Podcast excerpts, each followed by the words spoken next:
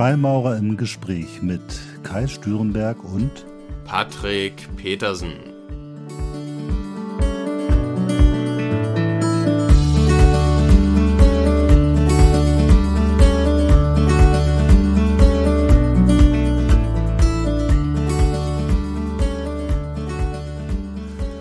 Hallo Patrick, wieder zu einer neuen Folge von Freimaurer im Gespräch. freue mich, dass wir wieder zusammen sind. Heute wollen wir das Thema äh, bewusstes, unterbewusstes, sichtbare Welt, unsichtbare Welt. So ein bisschen gehen wir mal in die Tiefenpsychologie rein, oder was machen wir heute? Ja, riesiges Thema, ähm, bewusstes, unterbewusstes, inneres, äußeres, sichtbares, unsichtbares, ähm, unglaublich weites Thema, wo man wahrscheinlich auch tagelang darüber diskutieren könnte. Ähm, umso mehr eine Herausforderung, das hier in einem Podcast grob zu umreißen, aber ich freue mich drauf. Ja, ich mich auch. Also das Thema sichtbare, unsichtbare Welt hat mich immer ganz stark beschäftigt und war auch für mich ein Ansatz, überhaupt Freimaurer zu werden, muss ich sagen. Weil äh, bei mir ist, sagen wir mal, der, der, die Motivation, Freimaurer zu werden, auch aus so einem, sagen wir mal, einer frühen Enttäuschung durch Religion, äh, gleichzeitig aber so ein Gefühl, dass es doch noch irgendwas geben muss, äh, was mehr ist als das, was ich so sehen, riechen, schmecken, hören kann. Äh, und die Suche dann nach, sagen wir mal, alten Ideen, ich sag mal so der klassische, wie funktioniert die Welt, wie, wie ist die Welt entstanden, gibt es äh, Geister, gibt es andere Ebenen, was passiert mit den Menschen nach dem Tod, wo kommen wir her, wo gehen wir hin? Diese Fragen haben mich eigentlich ganz stark bewegt und waren für mich mit ein Ansatz, auch Freimaurer zu werden. Das war bei mir äh, tatsächlich ähnlich. Ähm, ich glaube, so rückwirkend betrachtet eine, eine Geschichte, die mich sehr geprägt hat, war, ich müsste ungefähr vier, fünf Jahre alt gewesen sein. Und vor dem Einschlafen hat mein Vater mir zum Teil Geschichten erzählt. Und eine Geschichte, die er mir erzählt hat, die hat sich unglaublich tief bei mir eingebrannt. Und ich habe letztens so schön gehört, man erzählt Kindern Geschichten, damit sie einschlafen, und Erwachsenen erzählt man Geschichten, damit sie aufwachen.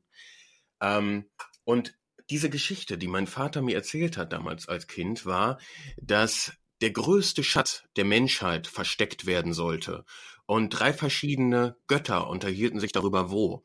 Und der erste Gott sagte, lass uns den größten Schatz der Menschheit auf dem tiefsten Grund des Meeres verstecken, dort kommen die Menschen nie hin.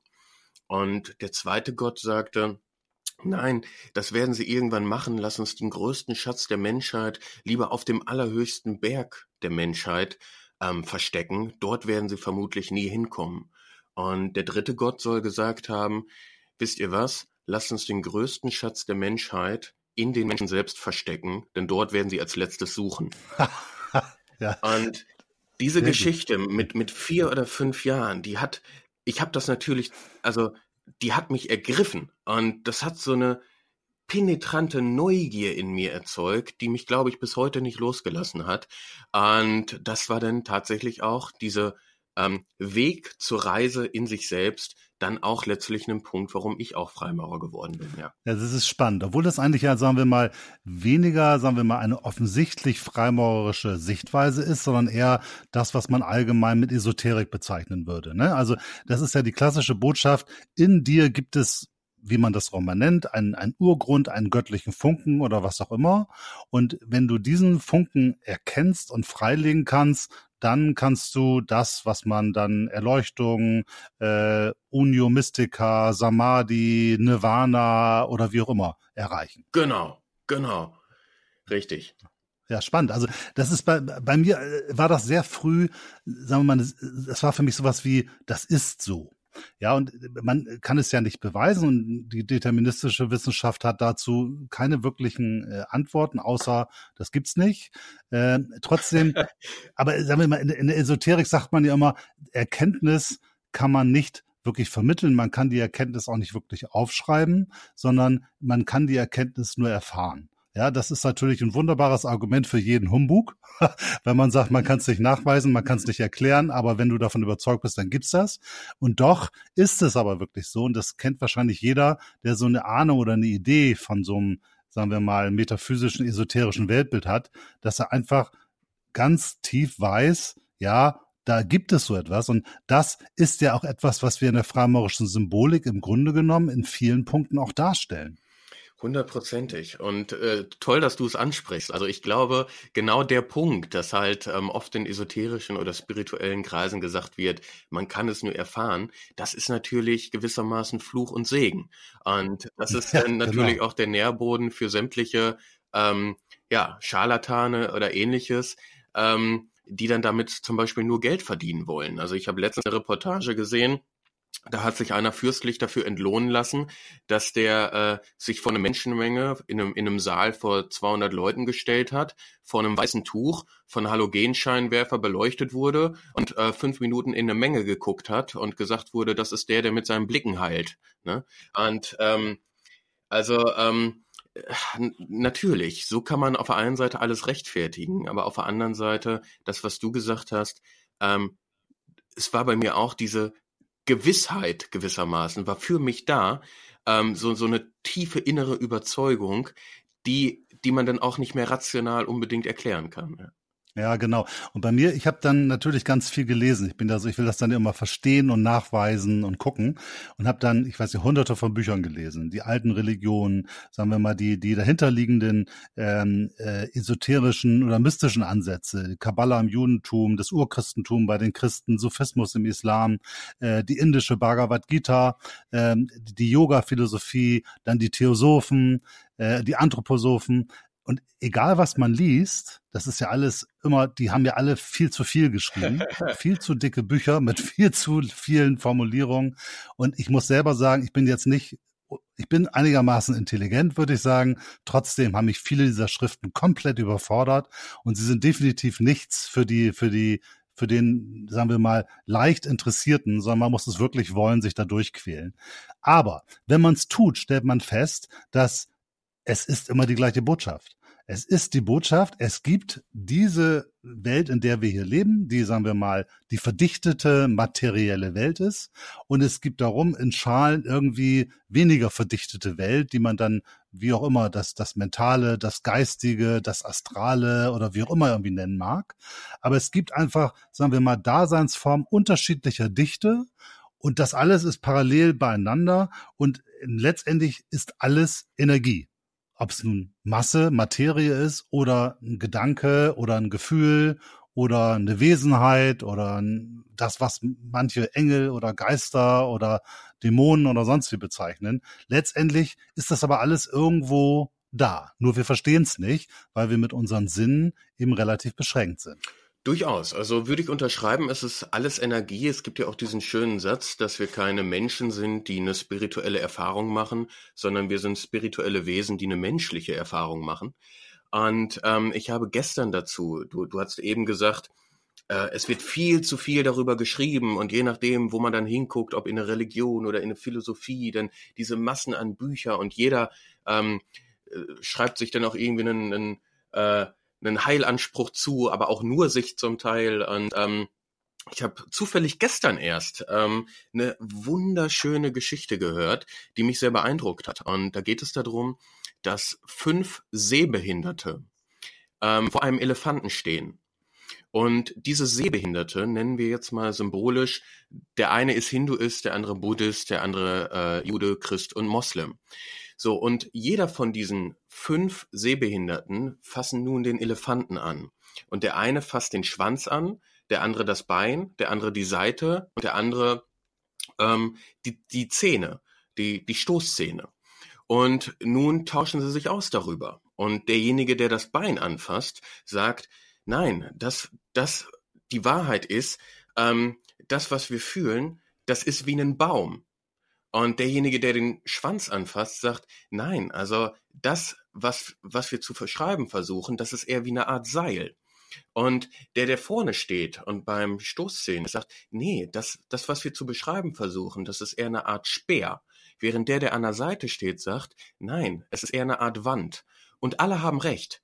Aber alle beschreiben nur einen Teil des Ganzen.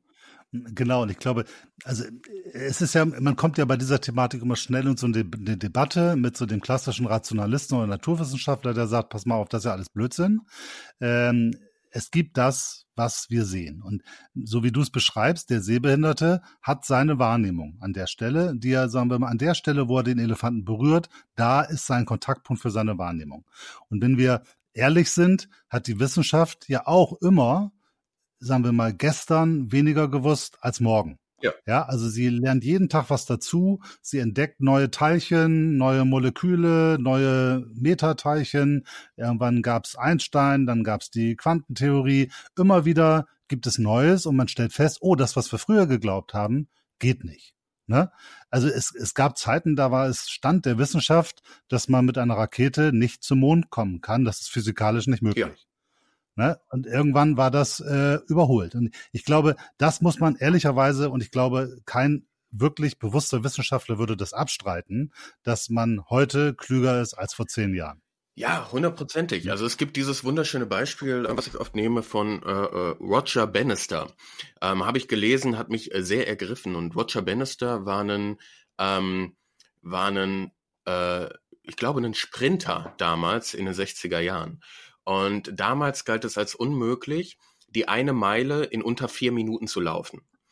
Und die mhm. Wissenschaft hat sämtliche rationale Argumentationsgründe dafür gefunden, warum das so ist. Die hat gesagt, der Mensch hat zu viel Widerstandsfläche oder die Lunge hat nicht genug Austauschvolumen und so weiter. Und am 6. Mai 1954 ähm, ist jetzt aus Erinnerung, äh, recherchiert das bitte selbst vom Datum her. Ähm, ich meine, es war der 6. Mai 1954. Da kam Roger Bannister und lief die Meile in unter vier Minuten. Und das Interessante war, also nicht nur, dass er das gemacht hat, obwohl die Wissenschaft das in Abrede gestellt hat, sondern das eigentlich Interessante aus meiner Sicht ist, dass als dieser Glaubenssatz, es sei unmöglich, einmal gebrochen ist, liefen im selben Jahr noch 37 weitere Sportler die Meile in unter vier Minuten und im Folgejahr mhm. über 300, nachdem es jahrzehntelang ja, als unmöglich galt. Ja, und ähm, von daher bin ich vollkommen bei dir. Die Wissenschaft ist wahrscheinlich die genaueste und, und adäquateste Brille, die wir auf die messbare Welt aktuell haben. Aber wenn es um das Thema Bewusstsein und Wahrnehmung geht, dann stehen wir da in den Kinderschuhen und das sollten wir im, im Hinterkopf behalten ohne jetzt irgendwie so ein Wissenschaftsbashing machen zu wollen. Ja. Also es ist total wesentlich wichtig und, und natürlich ist, ist es eine wesentliche Grundlage fürs Verstehen der Welt, das, was wir wissenschaftlich erkannt haben. Nur, ich glaube, wenn man tiefer reinguckt, dann wird man ganz schnell feststellen, die Wissenschaft muss auch in Modellen arbeiten und sie muss bestimmte Determinanten setzen. Und sobald, wenn man über diese Determinanten hinfortguckt, was war denn davor oder was ist daneben oder was ist da rechts, dann wird es immer wieder komplexer und dann gibt es einfach noch viele Fragen, die noch nicht erklärt sind. Hundertprozentig. Ich habe mal so ein schönes, das, kennst du das, das Höhlengleichnis von, ich glaube, Sokrates war es, ne? Platon, glaube ich. Platon, ähm, Platon, Höhle, Platon, genau, sorry. Genau, das Höhlengleichnis zeigt das ja sehr deutlich. Ja. Ne? Also vielleicht kann man es mal ganz kurz, man kann das ja mal nachlesen im Internet, macht ist eigentlich eine schöne Geschichte, wo sie gar nicht so ganz einfach nachzuerzählen ist. Die Idee ist, da sitzen so ein paar Typen in einer Höhle und gucken auf eine Wand und äh, sie sehen eigentlich immer nur vorne so Schatten an der Wand zweidimensionale Schatten. Genau, und, hinter denen ist ein Feuer. Genau. Und das sehen sie und so, weil sie auch so groß werden, nehmen sie die Welt wahr. Und irgendwann macht sich jemand da frei von den Ketten, geht aus der Höhle raus und sieht die Welt in Farben und dreidimensional und sowas alles und sagt sich mehr oder weniger, das kann ja alles gar nicht stimmen und geht zurück und sagt, nee, das äh, wollen wir gar nicht wissen, das ist irgendwie Quatsch. Wir wissen ja, die Welt ist irgendwie schwarz-weiß und, und zweidimensional. Habe ich es einigermaßen richtig erzählt? Ja. Ich glaube, von der würde, Idee würde ich passt erzählen. So und das ne? Spannende ist, ähm, dass diejenigen, die in der Höhle bleiben, selbst wenn sie von der Wahrheit hören, sie nicht greifen können und an ihrer Wahrheit festhalten. Das heißt, sie halten an ihrer Wahrheit fest und können die Wahrheit als solche gar nicht greifen oder wollen sie nicht greifen. Und es ist spannend, dass wir Menschen oftmals lieber an etwas festhalten, ähm, was nicht richtig ist, weil wir so viel Energie darin aufgebracht haben, ähm, uns mit dem Falschen in Anführungsstrichen zu identifizieren. Also ähm, es gibt so ein, auch noch so ein schönes Beispiel, wenn jemand beispielsweise in Berlin steht und er hat eine Straßenkarte von Hamburg und er will sich zurechtfinden, dann wird er Probleme bekommen. Und dieser jemand in Berlin, der kann jetzt jahrelang an sich arbeiten, der kann positives Denken etablieren, der kann die Hoffnung nicht aufgeben, der kann immer disziplinierter werden, der kann immer versuchen, jede, jede Straße vielleicht auswendig zu lernen, er wird sich in Berlin nicht zurechtfinden. Und wenn jetzt nach 20 Jahren jemand kommt und sagt, hey, pass auf, ähm, du hast die falsche Karte, das ist Hamburg, dann, dann wird derjenige in der Regel nicht sagen, ach so, danke, und, und wirft sie weg, sondern. Ja, genau, was bist du für einer? Ja, ich glaube, das ist der, der, der, der große Punkt. Und dieses Phänomen haben wir ja auch. Ne? Ich meine, das in der Wissenschaftsgeschichte kann man das sehen. Also Einstein wurde angefeindet, alle revolutionären Ideen wurden erstmal angefeindet, dann wurden sie versucht lächerlich zu machen und irgendwann haben es alle gewusst. Ja. Ne, das ist ja so ein Grundphänomen, das wir in vielen Bereichen haben. Ich finde das aber ganz, ganz spannend. Ich, mir ist das eigentlich so das erste Mal, sagen wir, die Idee, dass es so etwas geben kann, ist mir bei dem Studium der Theosophie gekommen. Äh, da habe ich so ein Buch gelesen von Charles W. Leadbeater, Das innere Leben. Und da beschreibt er die Gedankenform. Ne? Das, und zwar beschreibt er, dass Gedanken, die wir ja bei uns im Kopf denken, eine eigenständige Form haben. Das heißt, sie lösen sich und sie finden statt. Also er sagt, eine Gedankenform, ich habe einen Gedanken und dieser Gedanke, der verlässt auch meine Sphäre oder mein direktes Umfeld und ist dann im Raum da, auf einer anderen Ebene. Ja, das hört sich jetzt total spooky an, aber ich denke einen Gedanken und dann ist der wie so eine Blase neben mir und steht im mhm. Raum. Und, und sagen wir mal, vergleichen kann man das ja mit, und er sagt, und wenn du jetzt noch ein Gefühl hast zu diesem Gedanken, dann verbindet sich diese Gedanke mit dem Gefühl und besitzt eine gewisse Kraft und bleibt an dir kleben und sorgt dafür, dass du noch mehr solche Gedanken hast und dann wächst diese Form. Also er spricht davon, dass solche Gedanken und Gefühle, er nennt das Elementale für Gedankenform und Elementare für Gefühle, so, soll sowas wie Gedankenwolken entstehen, die sich, die so ein Eigenleben äh, entwickeln, die dann größer werden und andere Gedanken anziehen. Und das könnte so, so eine Erklärung dafür sein, warum Menschen in einem Raum sind, sich inspirieren. Genauso gut könnte es eine Erklärung dafür sein, warum Menschen, die, sagen wir mal, negative Gefühle haben, sich auch gegenseitig verstärken. Und mir hat das dann, also diese, dieses Konzept fand ich irgendwo spannend. Und äh, du kennst das ja auch. Du kommst in einen Raum rein, keiner sagt was, keiner guckt, trotzdem ja. spürst du eine Atmosphäre. Ja. Du denkst, oh, hier ist was komisch. Kennt, glaube ich, jeder. Egal wie rational er auch sein mag, jeder kennt das Gefühl, er kommt irgendwo rein und spürt, hier bin ich nicht willkommen. Oder er trifft einen Menschen, der sieht normal aus, lächelt freundlich, hat das Gefühl, den mag ich nicht. Ja, also eigentlich irrationale Reaktion, aber die hat doch jeder, oder?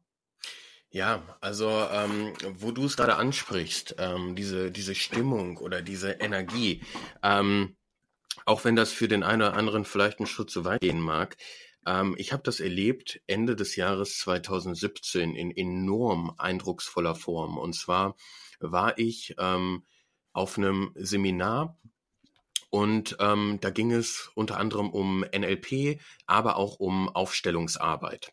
Und ich gucke mir generell erstmal alles an, aber mit einer gesunden Skepsis, möchte aber gleichzeitig offen sein dafür. Und Aufstellungsarbeit für die, die damit vielleicht überhaupt nichts anfangen können, ist, man hat da oftmals äh, innerhalb eines Raumes eine Zahl X an, an Menschen und einer wird dann ausgesucht oder, oder meldet sich freiwillig, der ein gewisses Thema hat, zum Beispiel mit seiner Familie. Und dann werden andere Menschen in dem Raum ausgesucht und repräsentativ für die Familienangehörigen zum Beispiel aufgestellt. So, bis dahin erschien mir das schon mal irrational, also hatte für mich, ich konnte es überhaupt nicht greifen. Also es, es hat für mich überhaupt Klingt ja auch ein bisschen abstrus, ne? Obwohl es, ehrlich gesagt, ich weiß, es funktioniert. Ich habe es selber ja. mal gemacht. Familienaufstellung ist wirklich faszinierend. Aber erzähl mal weiter, sorry. Also es ist, es ist wirklich faszinierend. Und es hat für mich überhaupt keinen Sinn ergeben. Und dann dachte ich mir, so mit, ich war zwar offen, aber ich war auch sehr skeptisch, hab's auch an meiner eigenen Körpersprache gemerkt, weil ich hatte die Arme verschränkt und ähm, dachte, naja, dann guck dir das Ganze mal an, bist du mal gespannt. Und dann kam was, was, das hat mir wirklich also ich habe wirklich, es ist mir kalt den Rücken runtergelaufen. Die Situation war folgende.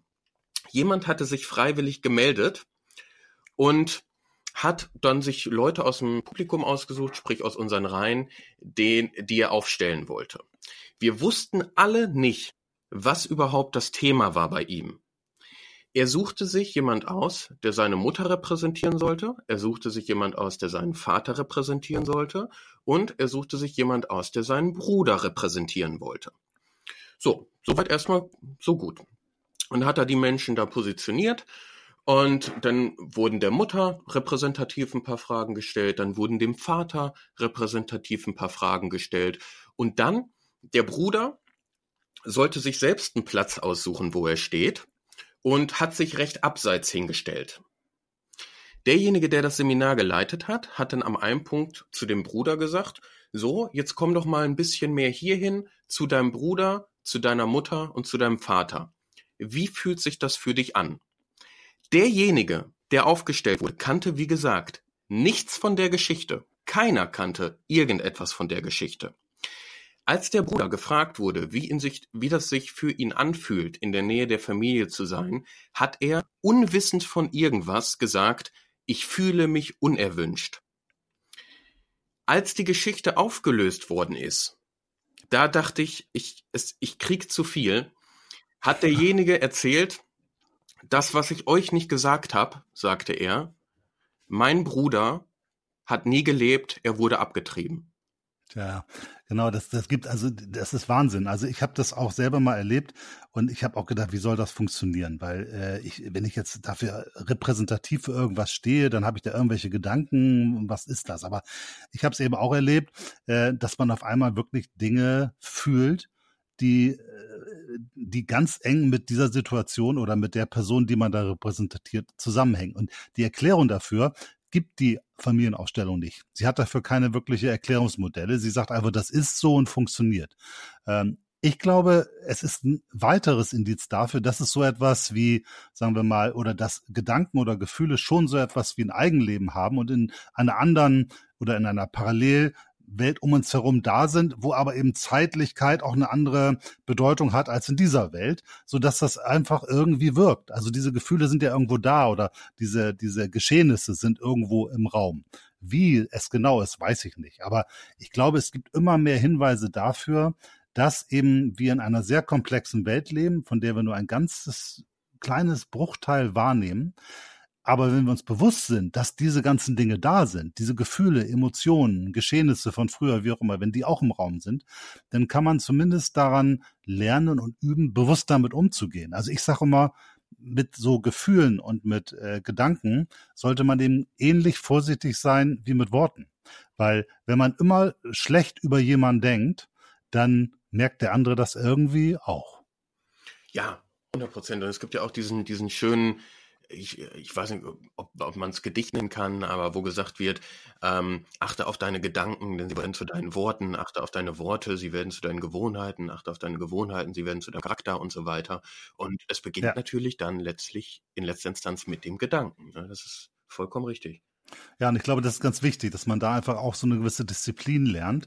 Und was interessant ist, man kann natürlich damit auch arbeiten. Also ich habe auch gelernt, und das habe ich auch geübt, wenn man eben mit so positiven Gedankenformen arbeitet, wie nach dem Motto, wir kriegen das jetzt gemeinsam hin, ne?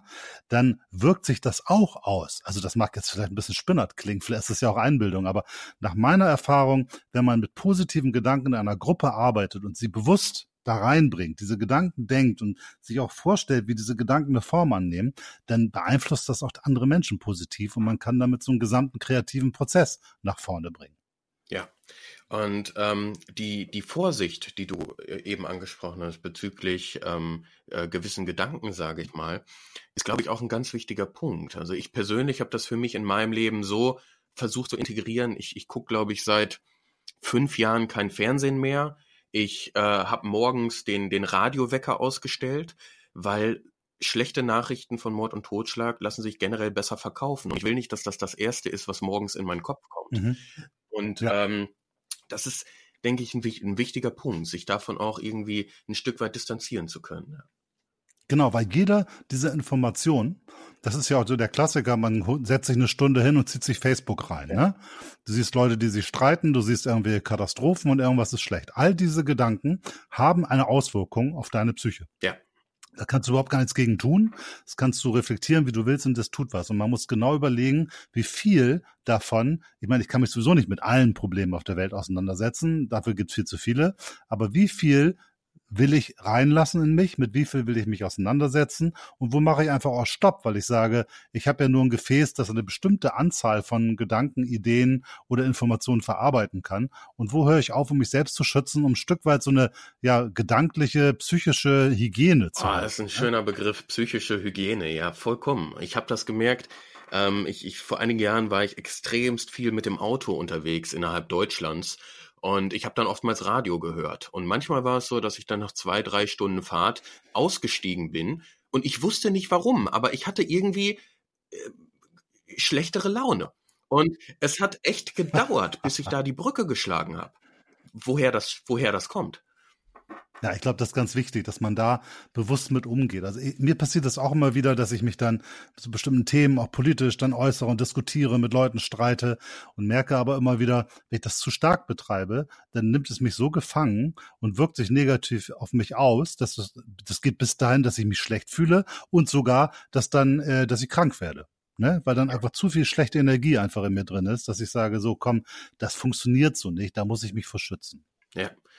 Und das sind ja auch, ähm, das ist ja auch, es ist schön, dass wir da so offen drüber reden können, aber genau auch solche Begrifflichkeiten wie zum Beispiel äh, negative Energie und so weiter, da macht man sich ja auch schon wieder ein Stück weit, ich will nicht sagen angreifbar, aber für diese, ah, ich, ich will da auch keine Trennung reinbringen, aber für diese akademische Fraktion, ähm, ne, weil, weil das halt sehr schwammige Begriffe sind oftmals, weil es sich schwer messen lässt. Aber es, es, jeder, den ich kenne, der sich einige Jahre wirklich intensiv mit Selbstreflexion und so weiter beschäftigt hat, kann sich damit identifizieren mit diesen Begriffen und kann das auch, hat eine Gewissheit dahingehend, dass das wirklich so ist.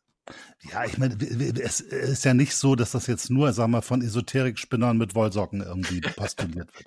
Also ich nehme mal verschiedene Beispiele. Erstens, ich bin Musiker. Wenn ich mit anderen Menschen in einer Band zusammen ein Stück komponiere, entstehe, ja, schreibe, dann gibt es einen professionellen Weg, das zu tun. Manchmal gibt es aber auch einfach diesen Impuls, da macht einer was, da reagiert der andere, man fühlt etwas gemeinsam und das transzendiert auf einmal zu einem Ding und keiner kann hinterher mehr erklären, wie das eigentlich entstanden ist. Ja, und das ist ein Prozess, der absolut nicht rational verläuft, sondern der einfach mit Gefühlen, Emotionen, mit dem Augenblick, mit den Energien, die im Raum sind, zusammenhängt. Anderes Beispiel. Nehmen wir die großen Demagogen ja, die, die von der Kanzel her die, die, die Leute mitreißen und zu einer Massenhysterie bringen, im politischen Kontext. Auch dort hat man ja wirklich, da haut jemand Gedankenformen und Ideen irgendwo rein und die Masse greift das auf und verstärkt sich gegenseitig und ist ja auch nicht mehr rational. Also stehen da 10.000 Leute und jubeln alle irgendeinen Scheiß. Irgendwie im Grunde genommen, weil sie auch gar nicht genau wissen, warum jubel ich eigentlich jetzt, aber ich bin irgendwo angesteckt von dieser Massenenergie. Das gleiche jeder Management oder Motivationstrainer. Ne? Die Jungs stehen da vorne und erzählen irgendwas und die Leute, ja und geil und ja und ich schaff das und super. Also es ist ja real, ja, und es wird damit gearbeitet. Es gibt tausend Management-Ratgeber, wo irgendwas von positiver Energie, positiven Denken, Affirmationen, von der durch das, sagen wir mal, durch die Konzentration auf den richtigen Gedanken, wie man damit zum Erfolg kommt, das ist ja selbst in professioneller Managementliteratur findet man all das, worüber wir gerade geredet haben. Das stimmt. Das finde ich irgendwie, das finde ich irgendwie ganz spannend, weil man auch ganz, ja, das ist alles so Quatsch, aber im Grunde genommen arbeiten wir eigentlich alle Tag ja. damit. Und sagen wir, wenn wir nochmal zurück auf uns als Freimaurer kommen, wir arbeiten ja ganz viel mit dem Unterbewussten. Ne? Also unsere gesamte Arbeit im Tempel geht ja, funktioniert über, über Symbolik. Und Symbolik ist ja auch nicht etwas, wo genau drin steht, dieses Symbol, dieses Pentagramm hat jetzt genau diese Bedeutung. Obwohl, na klar, gibt es das. Also beim Pentagramm kann man da was zu erzählen von der Konjunktion zur Sonne und zur Venus und das kann man geometrisch erklären. Aber im Grunde genommen sind es eher archaische äh, Dinge, die man ja auch, das Pentagramm hat man schon vor tausenden von Jahren irgendwo in Höhlen gefunden, in unterschiedlichsten Kulturen. Und diese Symbole sprechen etwas in uns an. Und das ist nicht kognitiv, sondern das ist emotional oder auf einer anderen Ebene und gibt so die Möglichkeit, Dinge aufzuschließen, sagen wir mal, zu öffnen, so dass man dann zu Erkenntnissen kommen kann, ohne dass einem jemand genau erklärt hat, worum es eigentlich geht. Hm. Hm. Ja, und es ist auch sehr sinnig, denke ich, dass man das eben mit Symbolen macht, anstatt ähm, ausschließlich mit Text, damit man nicht nur den Verstand füttert, sondern auch das, was darüber hinausgeht. Ne? Also ja, ich, genau. Und ich, ich habe hier gerade so, ich habe gerade das schöne Buch von Alfred Lehner, ne? Das ist ein sehr berühmter Freimaurer, der gerade gestorben ist. Äh, der schreibt, ich würde das gerne mal vorlesen. Der schreibt nämlich genau über den den Sinn des Rituals. Ne?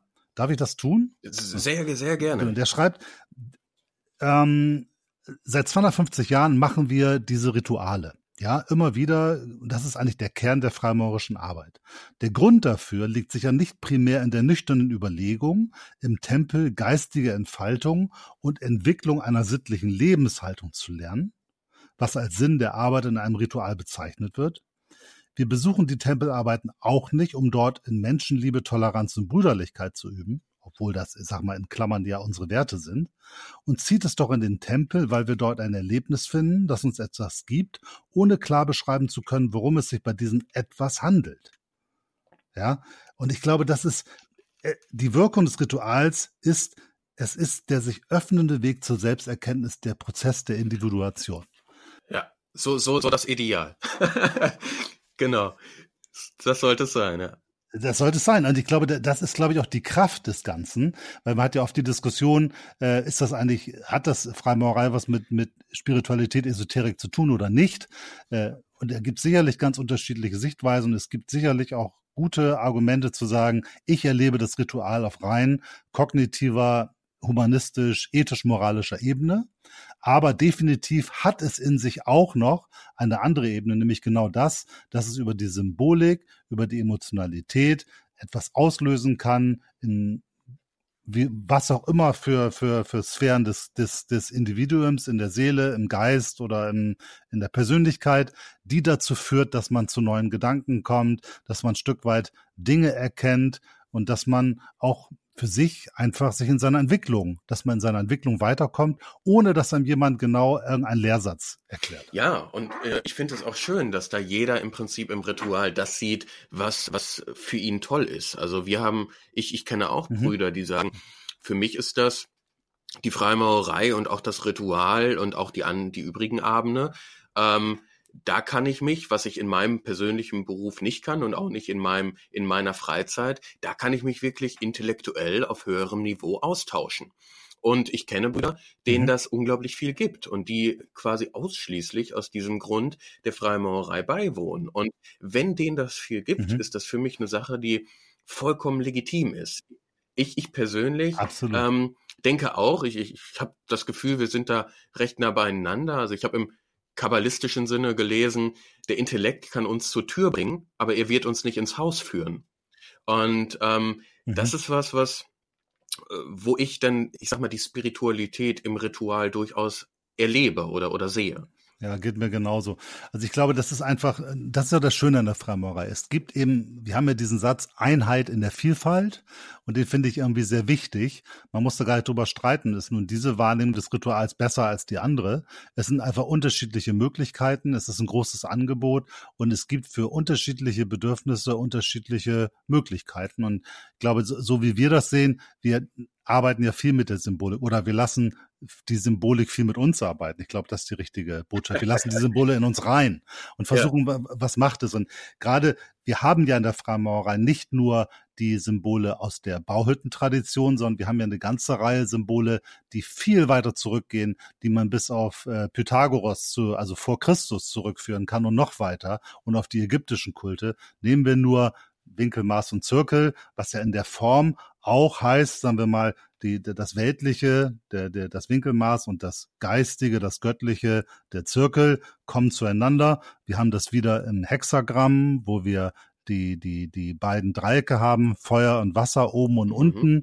Wir haben das Pentagramm, das nicht nur den in seiner Geometrie den goldenen Schnitt beinhaltet, sondern auch zeigt, wir haben das Weltliche mit den vier Elementen und den fünften Punkt obendrauf für das Geistige. Also man kann es irgendwo schon sich ein Stück weit kognitiv erklären, aber die Wirkung der Symbole, die funktioniert nicht über den Kopf. Die Wirkung der Symbole muss auf anderer Ebene passieren. Ja.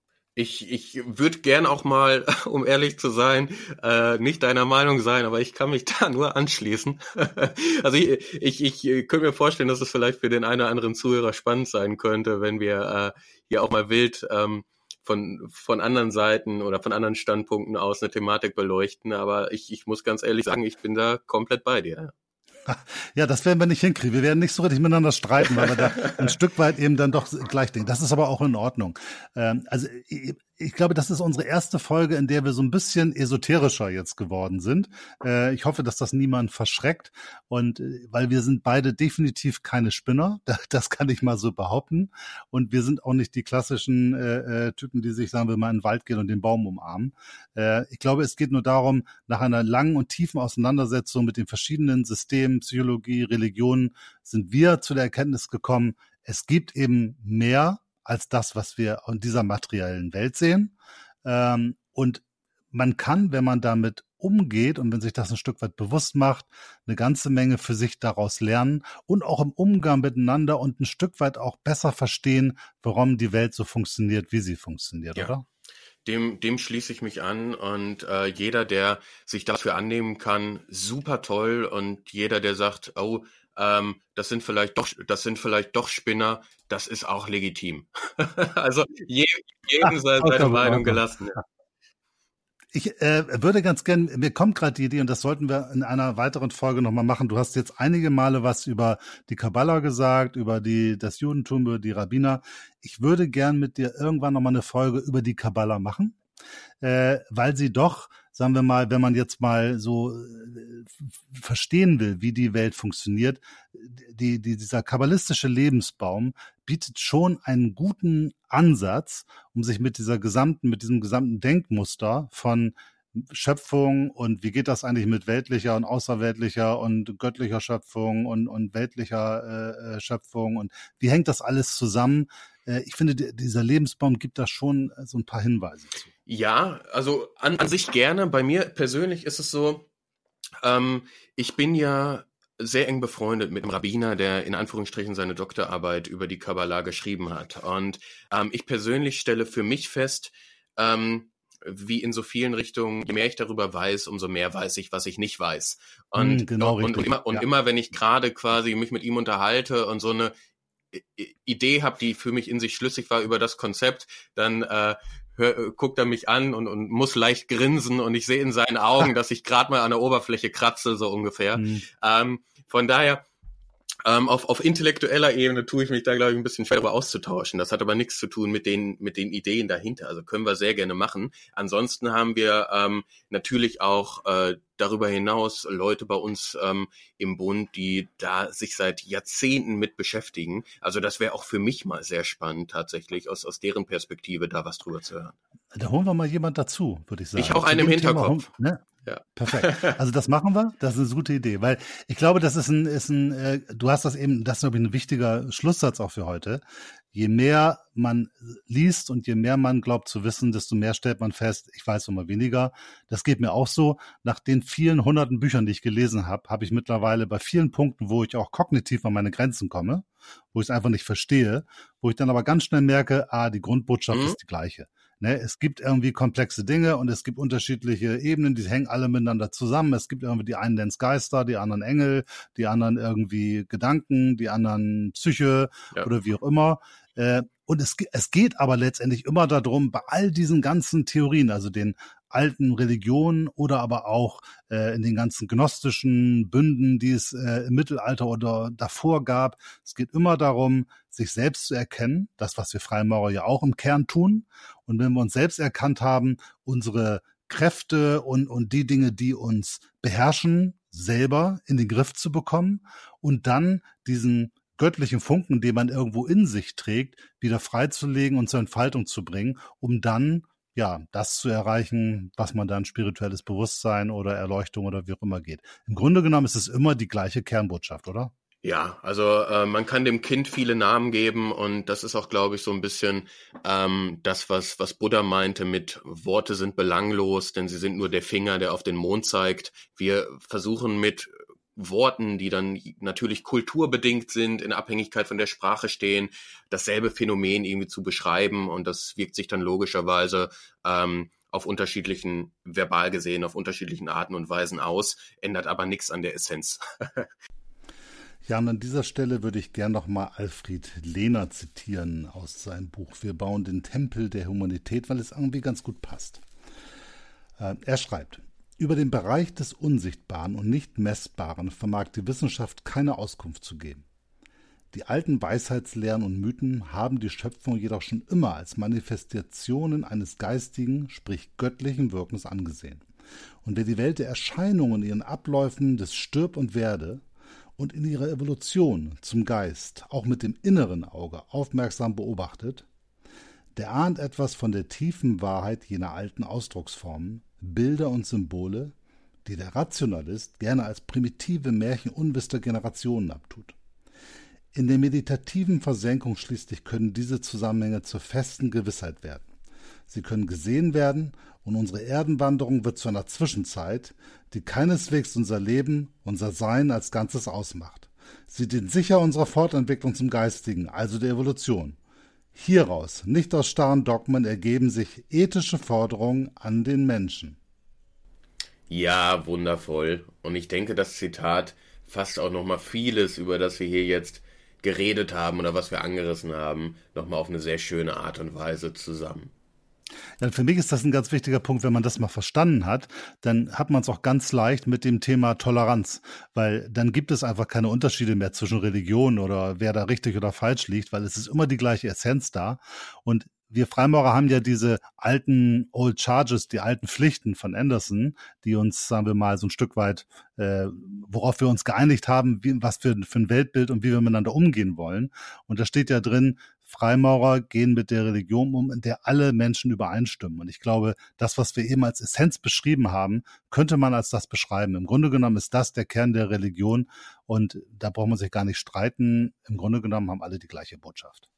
Ja, hundertprozentig. Ich denke, das ist auch ein, ein wundervolles Schlusswort. Okay, dann verabschieden wir uns hier von allen, die zugehört haben und wünschen allen noch einen guten Tag. Von meiner Seite auch. Genießt die Zeit. Macht es gut.